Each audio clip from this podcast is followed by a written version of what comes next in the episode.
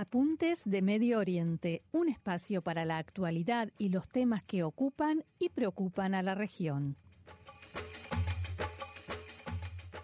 Nuestro apunte de hoy tiene que ver con el Líbano porque allí el nuevo gobierno, conformado más de un año después de la renuncia del anterior, recibió en las últimas horas el voto de confianza del Parlamento tras presentar su plan de trabajo centrado en intentar aliviar el impacto de la grave situación económica y social que sufre el país. Como sabemos, el Líbano está sumido desde hace varios meses en una grave crisis de combustible que hace que los libaneses tengan energía eléctrica apenas una hora al día o deban usar generadores en forma privada para los cuales, por supuesto, también hace falta combustible. Hasta tal punto la situación es crítica que la sesión del Parlamento para aprobar el plan de acción del Gobierno comenzó una hora más tarde debido a un corte de luz y a que el generador allí en el Parlamento no funciona. La luz se fue y volvió varias veces durante el discurso del nuevo primer ministro Najib Mikati, pero finalmente su plan de trabajo fue aprobado por 85 votos a favor y 15 en contra. Mientras tanto, y tal como lo había anunciado el secretario general de Hezbollah, Hassan Nasrallah, comenzaron a llegar al Líbano los camiones cisterna con combustible enviado por Irán. El combustible fue descargado de un barco iraní en el puerto de Banias, en Siria, y llegó por tierra hasta la frontera con el Líbano. Al menos 20 vehículos ingresaron desde Siria a la localidad de Al Ain, donde se concentraron medios y seguidores de la agrupación, a pesar de que el secretario general de Hezbollah, Hassan Nasrallah, había pedido evitar las celebraciones por motivos de seguridad. Mientras la caravana de camiones cisterna hacía su ingreso triunfal, muchos arrojaban pétalos de flores y otros festejaban con disparos al aire, incluso de granadas, y esto se escuchaba así.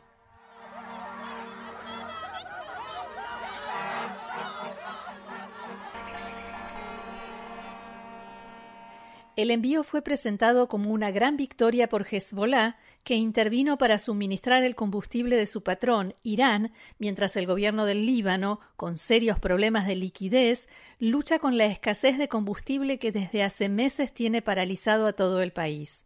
Ali Matar, dueño de un comercio en el sur del Líbano, decía lo siguiente.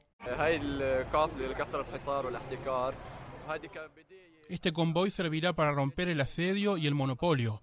Este es el primer convoy y es de esperar que le siga otro y la situación mejorará y aliviará la situación en los pobres debido a los bajos precios. Y otra ciudadana libanesa, Mona Halabi, explicaba.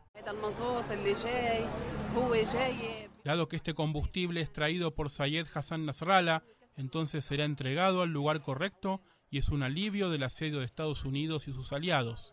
Estamos contigo, Nasrallah, pase lo que pase, estamos contigo. Esta situación, por supuesto, está muy lejos de resolverse y en las últimas horas la empresa tankertrackers.com informó a través de su cuenta de Twitter que un tercer petrolero zarpó de Irán transportando combustible iraní para su distribución en el Líbano. Hezbollah se presenta como el Salvador Nacional, dicho esto entre comillas, y así lo hacía saber Hassan Nasrallah. Nuestro objetivo no es comerciar o lucrar cuando hablamos de precios, pero nuestro objetivo es ayudar a aliviar la carga de la gente, ni más ni menos. Nasrallah dijo también que el combustible había sido pagado por empresarios libaneses anónimos y que la mayor parte se donaría a instituciones, entre ellas hospitales gubernamentales, hogares de ancianos, orfanatos, la Cruz Roja libanesa y organizaciones involucradas en la distribución de agua.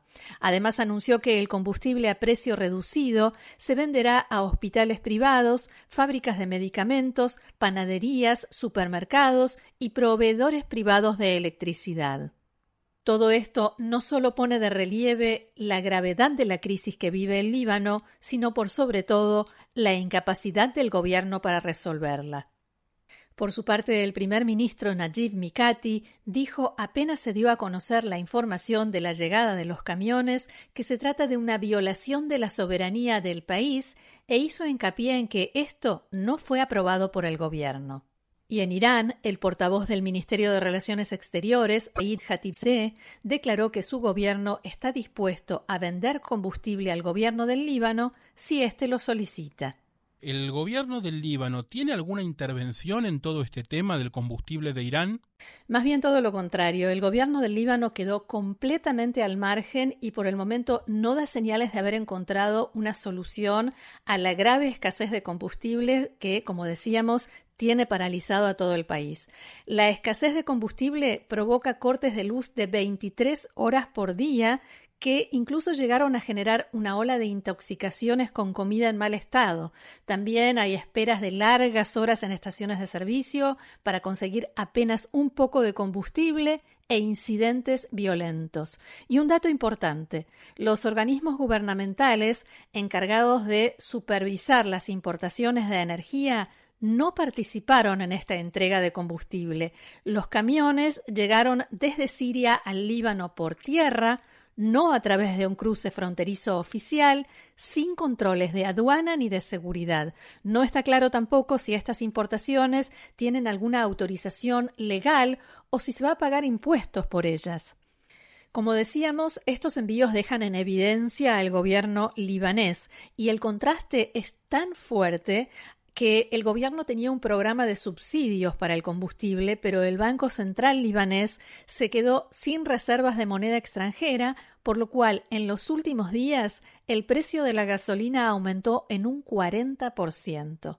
Y hay que decir algo más, Hezbollah no solo interviene allí donde el Estado libanés visiblemente ha fallado, con esta campaña también está intentando reparar su propia imagen que se había visto empañada por su participación en la guerra civil siria y en la represión de protestas de ciudadanos libaneses.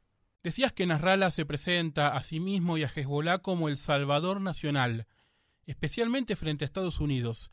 Pero ¿hasta qué punto esto es real? Hezbollah culpa a Estados Unidos por la crisis económica del Líbano y alega que puso al país bajo asedio. Sin embargo, las sanciones de Estados Unidos se centran principalmente en Hezbollah, sus funcionarios y sus aliados, no en el Estado libanés. Además, es evidente que el desgobierno, el sectarismo, la disfunción y sobre todo la corrupción son la raíz de esta crisis. Estados Unidos es el mayor donante de ayuda humanitaria al Líbano y la administración Biden anunció el mes pasado un nuevo paquete de ayuda de 100 millones de dólares destinado a brindar asistencia para alimentos, atención médica, seguridad, agua y saneamiento. Pero Hezbollah describió la llegada de este primer convoy en términos heroicos, diciendo que logró romper el asedio estadounidense. Y además, en esta situación, no creo que Estados Unidos vaya a imponer sanciones a alguien por aceptar el combustible de Irán. Parece poco probable que Estados Unidos se arriesgue a imponer sanciones a una población tan necesitada. Eso confirmaría las acusaciones de Nasrallah y sería una gran victoria para Hezbollah.